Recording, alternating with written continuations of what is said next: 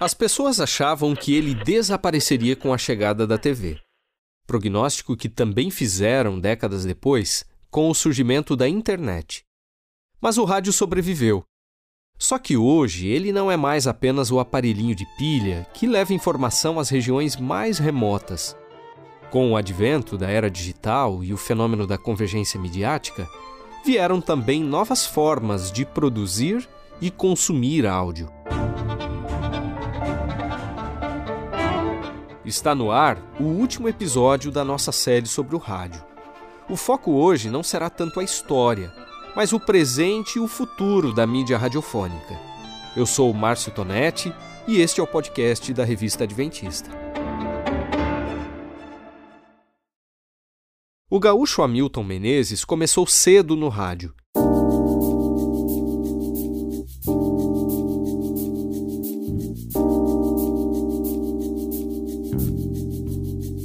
Mas antes de se tornar radialista, ele foi um ouvinte assíduo.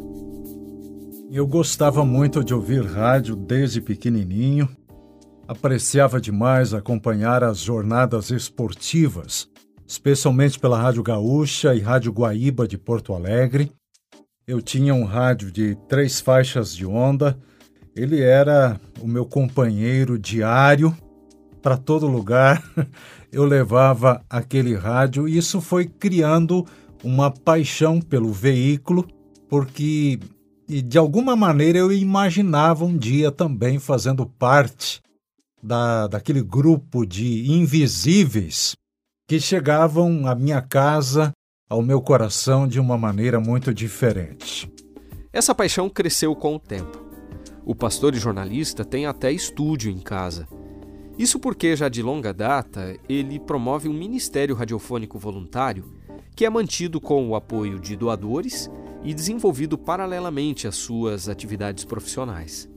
Eu comecei no rádio com 17 anos, exatamente uma semana depois de ter completado 17 anos. Foi algo totalmente novo, diferente. Por ser extremamente tímido, Isso tornou a caminhada um tanto mais complexa, difícil, mas criamos um programa chamava-se A Voz da Mocidade. Durante 12 anos ele recebeu cerca de 50 mil cartas, porque essa era a principal ferramenta de interatividade com o ouvinte, era a carta, a correspondência. E isso transformou essa pequena ideia lá no interior do Rio Grande do Sul num projeto maior que foi crescendo. É, três para quatro anos depois, criamos a Rede Maranata. A Rede Maranata completa agora, em 4 de outubro, é, 41 anos de existência. E durante todo esse tempo, paralelamente a tudo que eu fiz dentro de Novo Tempo, no ministério, na igreja, eu desenvolvi esse projeto é, sem interrupção. Continuamos produzindo, temos programas espalhados por um número hoje incalculável de emissoras de rádio. Tudo é disponibilizado é, para download, é de graça. Antigamente enviávamos em fita cassete, fita rolo, depois MD, mini disc. É, finalmente chegamos aos CDs e agora com o MP3 a facilidade ainda é maior. Por ser um fã do rádio e produzir conteúdo em áudio durante tanto tempo, o pastor Hamilton acompanhou muitas mudanças pelas quais esse veículo passou. Hoje, nem todo mundo ouve rádio da maneira tradicional. Dados levantados pela Next Dial mostram que, em média, 65% dos brasileiros ouvem rádio pelo celular ou tablet. E mesmo aqueles que não têm o hábito de sintonizar o rádio consomem conteúdo em áudio. Não é por acaso que algumas plataformas virtuais explodiram nos últimos anos, sendo responsáveis por boa parte desse consumo. O áudio virou um companheiro enquanto trabalhamos, cozinhamos, nos locomovemos e fazemos compras. Essa mobilidade, inclusive, é uma de suas grandes vantagens. O jornalista e publicitário Marcos Tosi, que trabalhou na Rádio CBN de Curitiba e já falou em outros episódios desta série, observa que a comunicação sonora sempre teve importância. E essa versatilidade do áudio fez com que a mídia sonora se tornasse ainda mais relevante para o nosso tempo. Então, o áudio eu acho que sempre foi importante, né? Se a gente lembrar biblicamente, na época da Bíblia, quero dizer, é, poucos eram aqueles que sabiam ler, a maioria era analfabeta, então as pessoas conheciam as escrituras por ouvir os outros ler. Havia leitura em voz alta nas sinagogas, nas praças, no, nos lugares em que as pessoas se reuniam. Havia as pessoas aprendiam pelo áudio, né? Então sempre foi muito importante e ele é, continua relevante porque para acompanhar um conteúdo em áudio você pode estar com a tua atenção dividida com outras coisas. Você não consegue acompanhar um programa de televisão sem estar olhando para ele, né, vendo o que, que eles estão mostrando, as imagens, uh, falam muito pelo que está o conteúdo ali. Já o rádio você pode estar fazendo o teu trabalho, envolvido em atividades domésticas, envolvido em outras coisas e acompanhando aquele debate, aquela, aquele assunto que é abordado no rádio. Então, é, o rádio tem essa importância que é, é também em função da peculiaridade do, do veículo, da forma como as pessoas consomem esse veículo. Um estudo realizado pelo Spotify e pela IPG Media Brands revelou que 98% das pessoas realizam outras atividades enquanto fazem streaming de áudio. É a lógica do on demand, ou seja, de algo feito sob demanda para atender o usuário na hora e com o conteúdo que ele escolher. Outra constatação interessante desse mesmo levantamento foi que, desde o início da pandemia, o consumo de áudio aumentou especialmente entre as novas gerações. Para se ter ideia, a pesquisa revelou que 60% dos jovens da geração Z afirmam que estão ouvindo mais música do que antes. De acordo com o estudo, uma das explicações para esse boom estaria no fato de o áudio ter se tornado um refúgio contra a onipresença de televisores, computadores, celulares e tablets. Afinal, 71% dos entrevistados disseram estar com fadiga das telas, e destes, 82% afirmaram que esse é um dos motivos de terem aumentado o consumo de áudio. Isso ajuda a explicar por que os podcasts, que alguns dizem ser o rádio fora do rádio, têm feito tanto sucesso atraindo cada vez mais publicidade. Esse tipo de conteúdo, com os seus diversos formatos, abriu espaço para novas possibilidades narrativas e também para uma produção mais segmentada, que não substitui o rádio, mas complementa a sua cobertura, conforme o Marcos Tosi acrescenta aí. O podcast é, ele vem para enriquecer o conteúdo oferecido pelo rádio é, é, como se fosse um rádio, mas não é rádio, né, porque é o rádio fora do rádio. Mas ele traz uma possibilidade bem interessante que é uh, abordar temas em profundidade, né, um recorte vertical de determinado assunto. E aí, conforme o interesse da pessoa, se é um interesse mais tecnológico, um interesse é, literário, questões contemporâneas, questões religiosas, o podcast vem na forma de aprofundamento de temas e a pessoa consegue, pelo áudio, ouvir gente qualificada, gente é, gabaritada sobre determinado assunto e traz é, bastante conteúdo, condensa bastante conteúdo. Isso é interessante, né? Porque um, um, um, podcast bem produzido, ele pode também fazer o caminho inverso e depois passar no rádio, né? Naturalmente, o podcast acaba sendo consumido por segmentos, né? Por faixas porque se ele vai ser um podcast sobre, digamos, é, novos exames complexos da medicina, né, ele talvez não interesse a toda a gente, talvez mais aqueles que são ligados à medicina, aqueles que gostam de saber aprofundadamente dessas tecnologias. Então, o podcast ele segmenta, ele vai para uma plateia qualificada e realmente ele, ele consegue, ele, ele tem um espaço interessante, né? Mas, como eu disse, as pessoas continuam atentas ao rádio, porque o rádio tem uma cobertura mais ampla, ele pode ter momentos em que aprofunda alguns assuntos, mas, em teoria, o rádio vai se ocupar é, dos temas que interessam a maior parte da população, na maioria das vezes, né? É interessante notar que hoje muitos conteúdos que são produzidos pelo rádio tradicional, inclusive pela Rede Novo Tempo, também são disponibilizados nas plataformas de áudio no formato de podcast. Além disso, profissionais experientes, como o pastor Hamilton Menezes, viram nessa tendência uma oportunidade de inovar e alcançar novos públicos. Pois é, o podcast é realmente um produto maravilhoso que tem se tornado popular no Brasil, crescido assombrosamente. É talvez a, a ferramenta é, mais eficaz para alcançar essa nova geração, essa geração que não acompanha o veículo tradicional.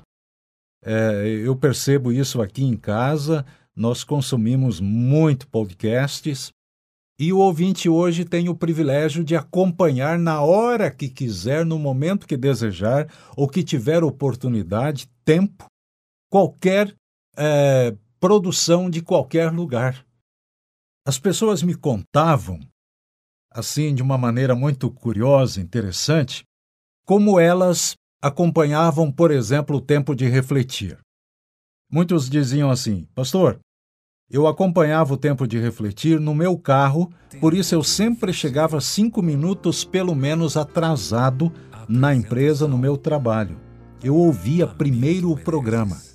Então a pessoa precisava se programar para ouvir naquele horário em que o programa era veiculado ou em algum outro horário em que era reprisado. Com o podcast, cada um escolhe o seu horário, o seu momento. Então eu, há quase 30 anos, produzo um podcast que está é, distribuído nesse formato para qualquer pessoa, em qualquer momento, escutar, que é o tempo de refletir. Daqui de casa, atualmente, é, cerca de 30 mil pessoas recebem pelo WhatsApp e esse conteúdo é repassado, distribuído por essas pessoas, multiplicado como uma bola de neve. E no final das contas, a gente não tem ideia de quantos temos alcançado.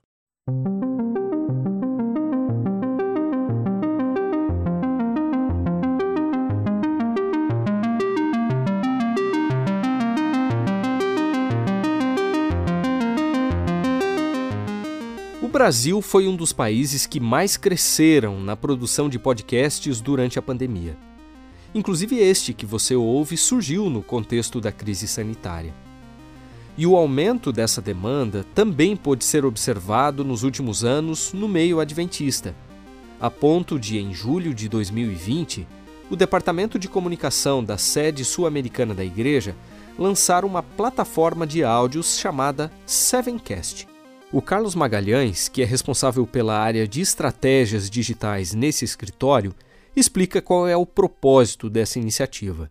O objetivo do Sevencast é agregar os conteúdos em áudio que a Igreja Adventista vem produzindo ao longo do tempo, mas que estão espalhados em vários sites, várias plataformas. É, com o Sevencast a gente consegue agregar tudo isso, facilitando para as pessoas acessarem um único endereço e saberem tudo que a igreja tem feito nesse formato de áudio. É, também percebemos que o público jovem é bastante frequente, ele está sempre presente buscando as novidades que a igreja tem produzido nesse formato de áudio podcast. O podcast é o rádio quando e onde você quiser. Isso abriu muitas portas, isso abriu um leque gigantesco de infinitas possibilidades para quem produz conteúdo e para quem consome esses conteúdos, né? Então, eu entendo que o que o YouTube fez com a televisão, dando visibilidade a pessoas comuns que, que jamais estariam em espaços é, é, tradicionais de mídia, o podcast fez isso com o rádio também. Né? Então, hoje a gente tem canais de podcast com mais audiência do que muitas emissoras de rádio. Né? Então, é, produzir conteúdo para quem se interessa no meu conteúdo, tem um poder gigantesco, né? De conexão, de troca. Essa é a Bianca Oliveira, jornalista e também fã desse veículo de comunicação. Ela começou sua carreira como locutora na Rádio Novo Tempo de Maringá, no Paraná, mas depois foi trabalhar no canal de TV Adventista, em São Paulo. E por ter transitado nesses dois mundos, a Bianca traz aqui para gente outro ponto muito interessante o da hibridização do rádio, vamos dizer assim. A seguir, ela fala um pouco de como enxerga a onda das transmissões audiovisuais feitas pelas emissoras de rádio. Eu me lembro que quando eu comecei jornalismo em 2007, tinha-se um, um, medo, né, um receio dessa questão de transmitir as programações de rádio na TV, né, como se assim, ah, vai acabar com rádio, a TV dominou tudo, né, como é que é isso, os locutores, como serão, uma nova linguagem, uma nova formação, como é que vai ser isso, né? E mais uma vez a gente teve a prova de que o rádio se, reinventou, ele ainda tem o seu espaço muito bem garantido, né? Não é a TV no rádio, é uma nova forma de se transmitir as programações de rádio, porque existe uma linguagem, existe uma postura, existe um meio de se fazer isso, né? O rádio não morreu por conta dessas transmissões. Então, assim, eu vi como uma troca, né? É mais um recurso para aumentar essa potência do rádio, né? Essa questão poderosa, né? Essa mídia poderosa que é o rádio, né? Porque é uma mídia que sempre se colocou como companheira dos ouvintes, né? Na era da, da, da, televisão, na chegada da televisão há décadas atrás, também existiu esse medo de que o rádio acabaria, porque a televisão, né, é uma nova tecnologia, é uma moda e ninguém vai mais querer ouvir rádio. E não é assim. Cada mídia tem o seu espaço, cada mídia tem o seu lugar.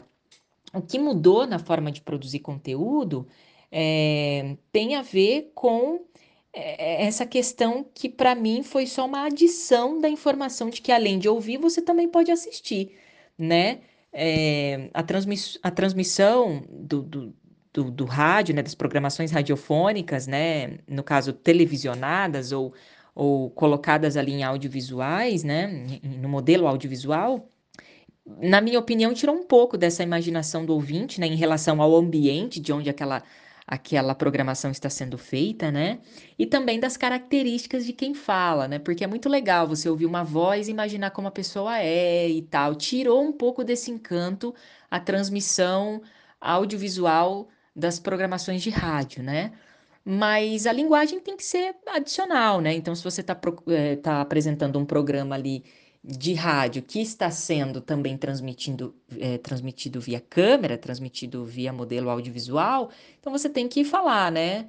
É, bom, estou apresentando esse papel aqui, né? Ou tem um papel na minha mesa. Para você que não está me assistindo, né, pela internet, ou enfim, esse audiovisual, esse papel é cor tal. Enfim, não muda a linguagem, mas muda a informação, a adição de que esse, esse conteúdo está sendo veiculado para outros para outros veículos, né? Essa é a minha essa é a minha opinião.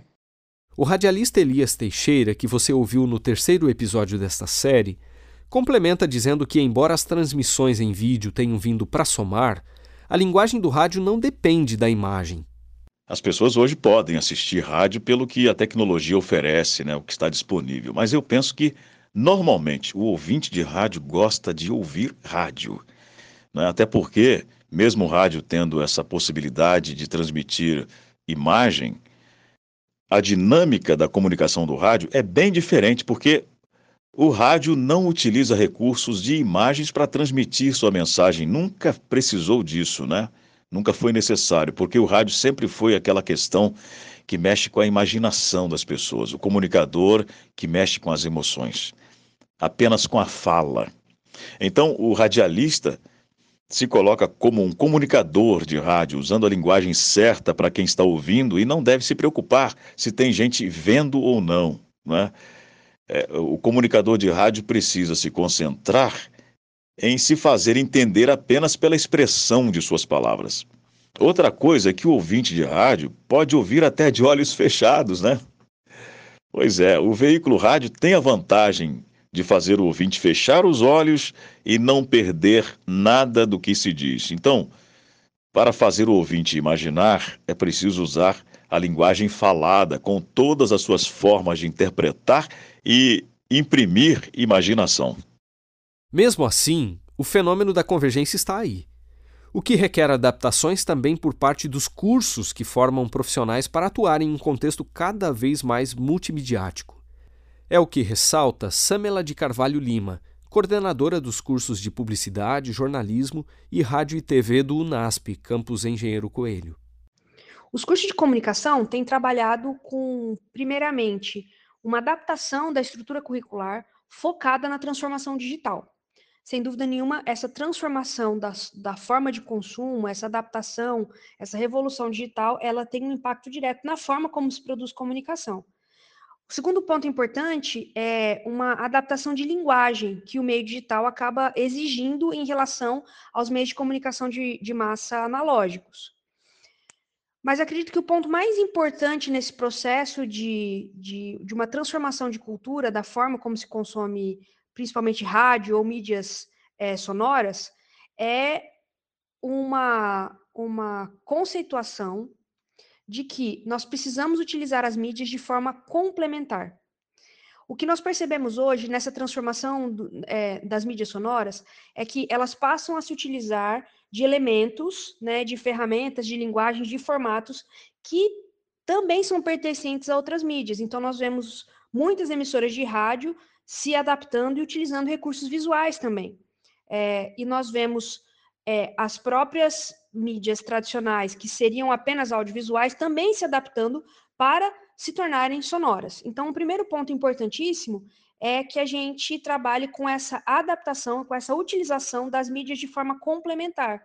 Uma mídia ela deixa de trabalhar sozinha, ela deixa de existir dentro dela mesma. Ela passa a se expandir e se utilizar de linguagens e formatos diferentes que se expandem da sua mídia original.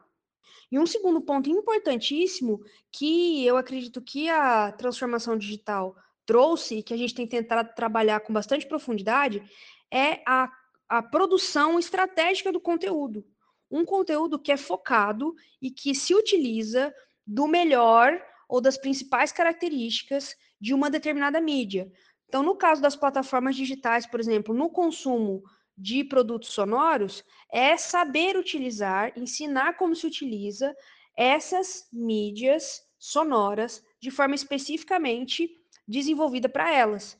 Nós temos uma tendência muitas vezes de simplesmente adaptar um conteúdo textual para um conteúdo sonoro, ou para um conteúdo ou um conteúdo audiovisual para um conteúdo sonoro.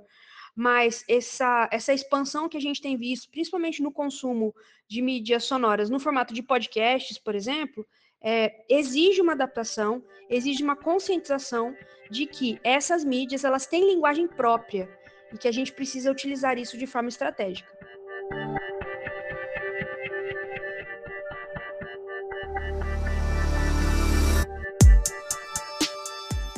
Não tem como a gente falar aqui sobre o futuro do rádio sem entrar numa discussão que perdeu força, é verdade, mas que provavelmente voltará à tona nos próximos anos. Você talvez se lembre que em 2007 o Brasil começava a entrar oficialmente na TV digital. Uma mudança que, na verdade, até hoje ainda não chegou em todas as cidades do nosso país. O Ministério das Comunicações quer concluir até o fim do ano, do ano que vem, o processo de digitalização do sinal da TV em mais de 1.600 cidades que contavam apenas com o sinal analógico. A TV digital proporciona qualidade de som e imagem muito superior à da TV analógica, além de permitir a interatividade e mais canais de acesso. Mas no país há ainda muitos municípios que não concluíram a migração para o sinal digital. Mas como será que anda o processo de digitalização do sinal de rádio no país? A jornalista Priscila Mendes é especialista em rádio digital e vai explicar um pouco melhor essa questão. Os testes do rádio digital aqui no Brasil, eles começaram em 2005, porém eles continuam a passos lentos, pois ainda não tem uma data da implantação do rádio aqui no país, então ela continua sendo incerta. Também não ocorreram mudanças nem grandes novidades nos testes já realizados, pois até o momento o problema do delay, que é a transmissão digital e analógica ao mesmo tempo, ainda não foi resolvido. Então, o atraso de 8 segundos continua do, até o momento dos testes que foram realizados. Mas ela nos ajudará a entender a seguir as principais diferenças entre os modelos que estão sendo cogitados. São três: o INBOK, que é o americano, o DRMW, que é o europeu, e o ISDB, que é o japonês. O IBOK ele tem as seguintes vantagens: o americano ele permite né, a transmissão simultânea dos sinais analógicos e digital na mesma frequência, atendendo tanto FM quanto AM, que pode transmitir o áudio e dados simultâneos. que também possibilita a criação de até três canais da mesma frequência já existente, permitindo assim que sejam transmitidos programas simultâneos para públicos diferentes, né? E a desvantagem do sistema Ibope americano é que ele não permite a criação de novas emissoras. Já na transmissão do sinal do sinal AM, ele apresenta essa diferença, né, de até 8 segundos do delay, quando muda para a transmissão do analógico para o digital, onde nesse tempo a informação do rádio ela fica com atraso. E assim, e 8 segundos para quem está ouvindo rádio é uma eternidade. Já o sistema DRM e o sistema europeu, a vantagem dele é que ele transmite sinais tanto digitais quanto analógico ao mesmo tempo, utilizando a mesma frequência utilizada na, na, na transmissão de sinais AM, em AM. E a desvantagem dele é que ele não possui o serviço em FM, um fator que levou o Brasil a descartar esse sistema para testes até o momento. E o DAB, que também é o, o europeu, a vantagem dele é que ele foi criado com o intuito de agilizar a transmissão de sinais digitais de áudio e de mais serviços interativos, como texto, imagens, atendendo somente a frequência, a frequência FM. E a desvantagem dele é que o sistema DAB não atende a frequência AM. Então, eu acredito que o DAB também pode ser adotado no Brasil, já que a frequência AM hoje está sendo migrada toda para o FM, né? E também o sistema ISDB, que é o sistema japonês. A vantagem dele é que ele possui vários canais da mesma frequência, a qualidade do som também é bem próxima ao do CD e também permite a transmissão de texto, áudio e imagens paradas para os aparelhos de rádio, né? E a desvantagem dele é que o sinal para o rádio ele vem direto do mesmo sinal da TV digital, que é o modelo adotado pelo Brasil. Existem outros modelos também, mas o debate no Brasil se limitou apenas aos modelos padrões do IBOC da RMW que atende em parte às necessidades do Brasil. De acordo com a especialista, o rádio digital deve proporcionar ao ouvinte uma nova experiência. Com a digitalização, vai ocorrer uma melhoria né, na qualidade do áudio, assim como o som do AM não terá mais interferência, ele vai passar a ter som, é, vai ter som do FM e o FM vai ter o som de CD. Outra mudança também é que além da qualidade do som, haverá também uma maior exploração dos canais, que vai permitir investir em diversas programações simultâneas transmitida pela mesma frequência. A divisão do espectro, ele não significa o surgimento de novas emissoras, mas a multiplicação dos canais já das já existentes, né, através do simulcast, que vai permitir a transmissão de até três programas simultâneos na mesma frequência para públicos diferentes. E com a chegada do rádio digital, o rádio tende a se tornar ainda mais segmentado, ainda mais com os recursos que serão disponibilizados e mais interativo, como áudio, textos, gráficos e imagens, assim transformando o rádio em um meio multimídia com as informações complementares das notícias, imagem fixa, transmissão de mapa de tempo detalhado com as explicações, alta resolução gráfica e sistemas de informação de trânsito, cotações, detalhes da programação musical, como o nome da música, intérprete, Outros personagens entrevistados são alguns dos serviços que serão agregados ao rádio. Os serviços multimídia, eles, são, é, eles, eles vão ser disponibilizados no visor do aparelho através de um display. E a diversificação de conteúdos no rádio vai ser, ainda vai ser um desafio ainda maior entre os profissionais do rádio devido ao grande número de gêneros e estilos variados que será agregado, tais como esporte, economia, música, entre outros serviços, por causa da da divisão, né, da, do espectro, que pode ser até três programas diferentes no mesmo, no mesmo canal de emissora. Mas qual será que deve ser o custo disso, tanto para as emissoras, que precisarão fazer a migração para o digital, quanto para os ouvintes, que necessitarão de aparelhos específicos para receber o sinal? É, falando agora da nova tecnologia, além de não ser acessível à maior parte das emissoras no país, ela também ainda não é, é acessível aos ouvintes, mas espera-se que o rádio digital seja popularizado também o mais rápido possível. O custo dos equipamentos limita-se ao número de emissoras para realizar os testes, porque no que tudo indica, a tecnologia do rádio digital ela vai ser implantada apenas a longo prazo. Estima-se também que a migração para a nova tecnologia ultrapasse 100 mil reais em transmissores. Caso a decisão brasileira defina o IBOC, vai ser necessário também o pagamento de uma taxa de licenciamento anual de 5 mil dólares à empresa americana, né, que é a Ubiquiti, do sistema IBOC, se ela for adotada aqui no país. E o investimento, é, o investimento médio mínimo é de cerca de 300 mil reais para uma emissora que já conta com base física bem estruturada. Existem também emissoras que já chegaram a investir mais de um milhão de reais em período de testes, sem saber se o Brasil vai mesmo adotar o sistema em bulk. E o ouvinte, ele também vai ter que arcar com a compra de um aparelho de som compatível né, com a tecnologia digital e calcula-se que seja entre 700 e mil reais para os aparelhos fixos, que é os aparelhos para a pessoa ouvir o rádio em casa, e entre 550 a 700 reais para aparelhos automotivos. Ou caso contrário, a pessoa não vai conseguir observar né, a diferença nenhuma do som, do som digital para o, para o analógico. Tendo isso em vista, a Priscila acredita que será necessário, por exemplo, manter o acesso à gratuidade do rádio, além de permitir que o modelo seja adotado de maneira gradual.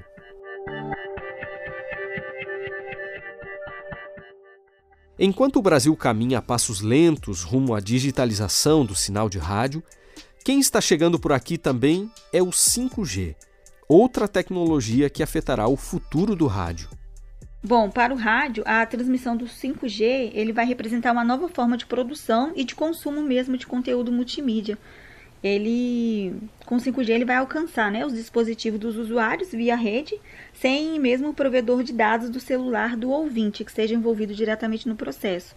Vai ser um novo jeito de se fazer rádio, ainda mais com, com mais velocidade nas informações.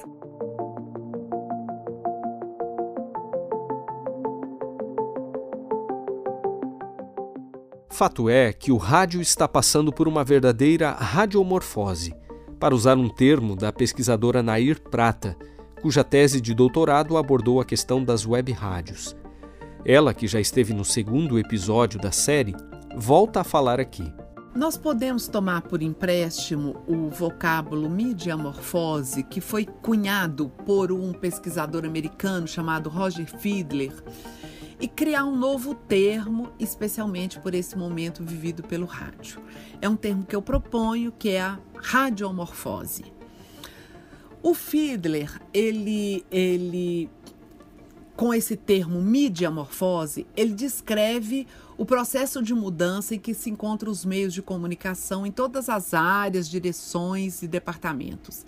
Ele defende a complementariedade dos meios, isso é, a coevolução de modo que os novos meios não supõem necessariamente o desaparecimento dos existentes previamente.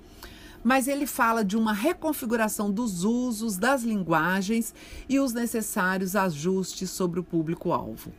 Então a gente pode falar que esse esse rádio, após o advento das tecnologias digitais, ele repete as fórmulas e os conceitos artesianos que são conhecidos do ouvinte, mas ao mesmo tempo ele insere novos formatos enquanto reconfigura os elementos antigos, numa mistura que transforma o veículo no que a gente pode chamar de uma grande constelação de signos sonoros, textuais e imagéticos.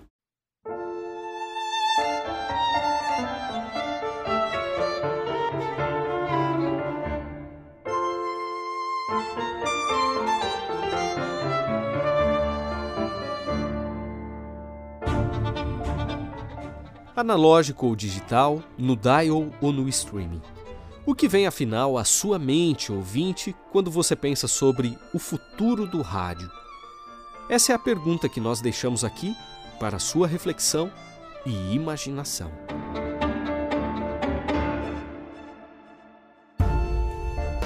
Esta série teve produção, roteiro, edição e sonorização de Márcio Tonetti e direção de jornalismo de Marcos de Benedicto.